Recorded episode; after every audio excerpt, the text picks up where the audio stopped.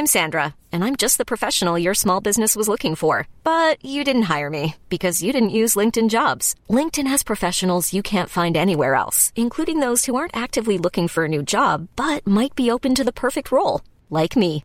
In a given month, over 70% of LinkedIn users don't visit other leading job sites. So if you're not looking on LinkedIn, you'll miss out on great candidates like Sandra. Start hiring professionals like a professional. Post your free job on linkedin.com/achieve today.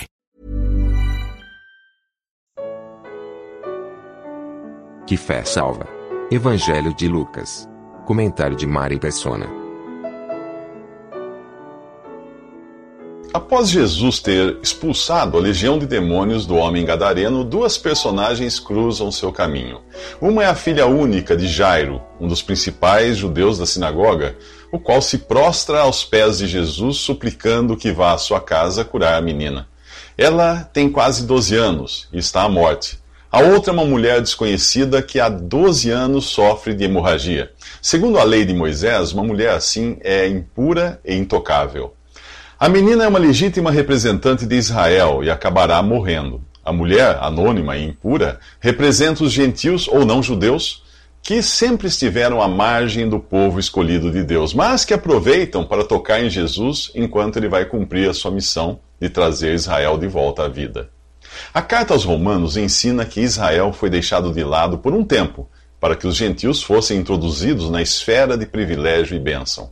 A igreja, formada por judeus e gentios, tem sido o foco de Deus nos últimos dois mil anos. Assim como ocorre hoje com quem se aproxima de Jesus de qualquer maneira, ignorante da lei de Moisés e dos rituais do judaísmo, a mulher se mistura com a multidão em busca de cura para o seu mal. E é assim, escondida e anônima, que ela se aproxima de Jesus.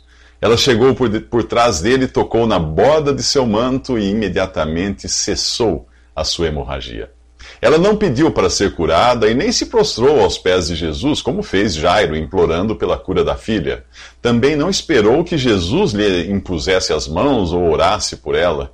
A sua fé lhe dizia que bastaria tocar na borda de seu manto, e foi o que fez, e foi curada. Mas aquele de quem fluem todas as bênçãos imediatamente percebe que alguém tocou nele. Ao que os discípulos retrucam que dezenas de pessoas o comprimem ao seu redor, mas nenhuma delas teve a cura. Apenas a que se aproximou com fé. Aquele que é verdadeiramente salvo por Jesus não passa despercebido. A mulher se vê constrangida a confessar na presença de todos que havia tocado em Jesus e fora curada. Jesus diz a ela: Filha, a sua fé a curou. Vá em paz. E você, já tocou em Jesus com fé? Ou é apenas mais um da multidão de curiosos que se aglomera ao redor dele? E se tocou e recebeu o perdão de seus pecados e a salvação eterna, por que você insiste em passar despercebido? A carta de Paulo aos Romanos diz: Se você confessar com a sua boca que Jesus é Senhor e crer em seu coração que Deus o ressuscitou dentre os mortos, será salvo. Pois com o coração se crê para a justiça, e com a boca se confessa para a salvação. Como diz a Escritura, todo que nele crê jamais será envergonhado ou confundido. Nos próximos três minutos, uma casa se enche de choro antes de se encher de alegria. Quando um médico é chamado para socorrer alguém que pode morrer, ele não para no caminho para atender outra pessoa com uma doença que não é mortal. Mas Jesus não é médico. Ele é o Filho de Deus que veio ao mundo para resolver, na cruz, a questão do pecado. Se ele tivesse vindo para curar doenças, a população do planeta teria sido toda curada. As curas que encontramos nos evangelhos servem apenas para provar que ele é o Messias, aguardado por Israel. Pense na filha de Jairo como a nação de Israel morta aos olhos de Deus como testemunho neste mundo. E pense na mulher hemorrágica como uma figura dos gentios, alcançados pela graça salvadora de Deus por meio da fé em Jesus, enquanto Israel jaz imobilizado por seu orgulho e pretensão de ser capaz de cumprir a lei de Moisés. Ao se deter para conversar com a mulher, Jesus não interrompe a sua missão. Ele apenas adia a ressurreição da menina para curar a pobre mulher, que de outra forma não teria sido alcançada. Este é o período atual em que Jesus está ocupado acrescentando gentios e judeus convertidos à igreja, o seu povo celestial. A qualquer momento ele voltará para tirar a igreja deste mundo e então tratar com aqueles que pertencem ao seu povo terreno, Israel. Estes irão usufruir das bênçãos há muito prometidas para eles na terra, quando Cristo estabelecer o seu reino de mil anos.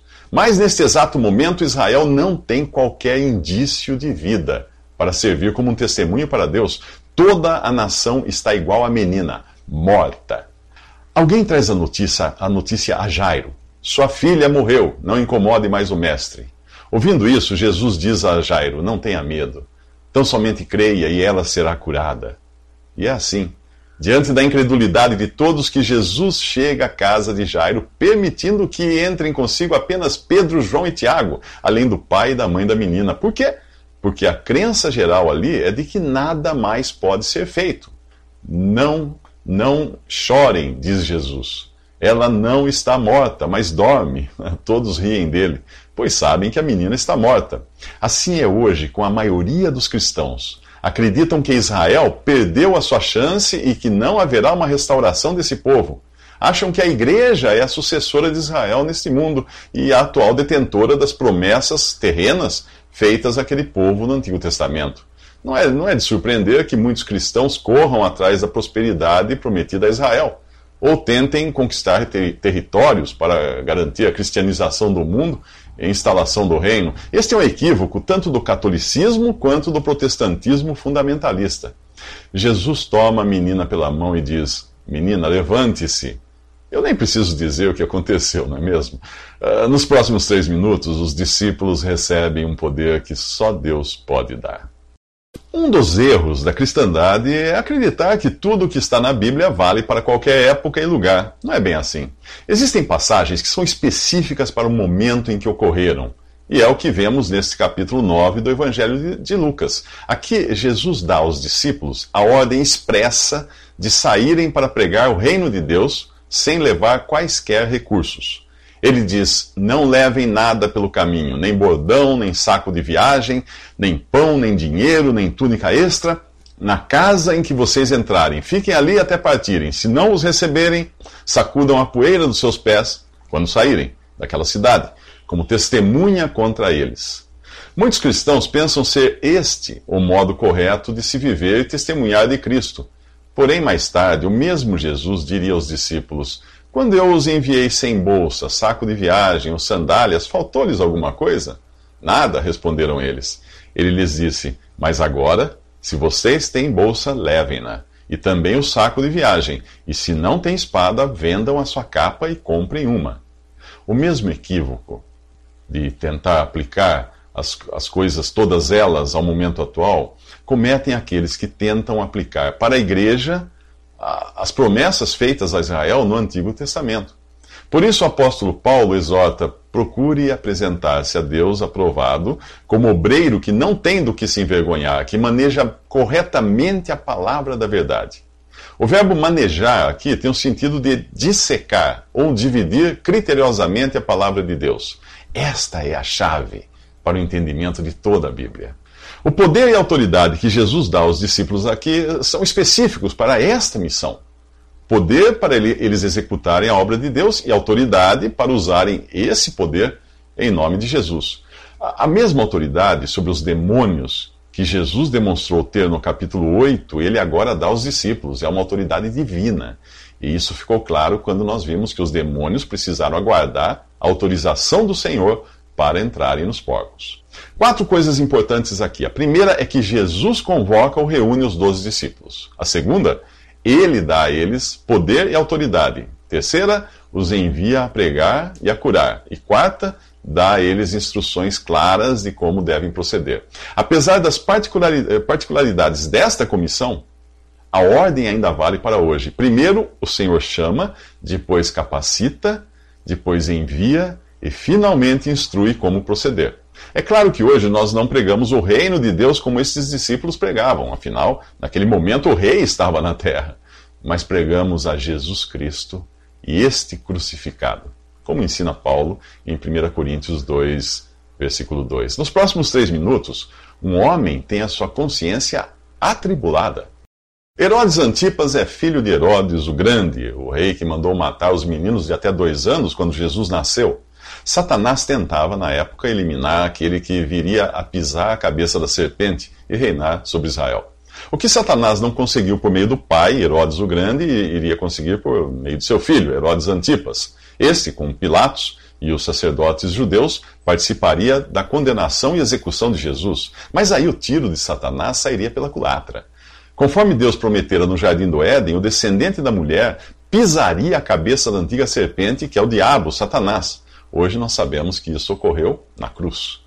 Mas aqui é de duas outras cabeças que Lucas nos fala: da cabeça de João Batista e da cabeça de Herodes Antipas. Este, Herodes, havia mandado de decapitar João, porém o profeta não saiu de sua cabeça. Ele se preocupa ao ouvir falar dos grandes feitos de Jesus. Alguns afirmam que Elias, que Jesus é Elias que voltou, outros que um profeta ressuscitou, mas no Evangelho de Mateus, Herodes dá sua própria opinião a respeito. Ele diz: Este é João, que eu mandei degolar, ressuscitou dentre os mortos. A má consciência transforma o valente em covarde. A possibilidade de Jesus ser João ressuscitado dentre os mortos aterroriza Herodes. A ressurreição da vítima é a última coisa que um homicida deseja, pois demonstra que Deus, o único que pode dar vida, decidiu ficar do lado do assassinado. E quando Deus fica do lado do inocente, da vítima, uh, que lado resta para o culpado? O livro de Apocalipse diz que Jesus vem com as nuvens e todo olho verá, até mesmo aqueles que o traspassaram. Quando isso acontecer, de que lado você estará? Da vítima ou dos algozes? O mesmo Apocalipse diz que os reis da terra, os príncipes, os generais, os ricos, os poderosos, todos os homens, quer escravos, quer livres, esconderam-se em cavernas e entre as rochas das montanhas. Eles gritavam, as montanhas e as rochas, caiam sobre nós e escondam-nos da, da, da face daquele que está sentado no trono e da ira do cordeiro. Pois chegou o grande dia da ira deles, e quem poderá suportar? Isso está em Apocalipse capítulo 6. Enquanto a consciência de Herodes o incomoda acerca de João Batista, um morto que ainda não ressuscitou, que era João Batista, Jesus morreu. Jesus ressuscitou. E Jesus está agora glorificado à destra do Pai. Ele voltará, mas não mais como um humilde carpinteiro, porém como um severo juiz para condenar a todos os que o rejeitaram.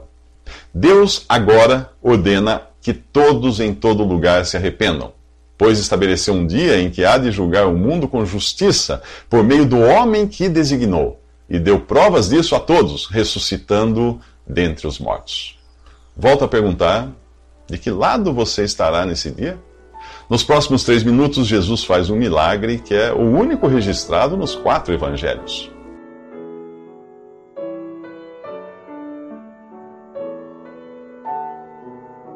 Visite respondi.com.br. Visite também 3minutos.net.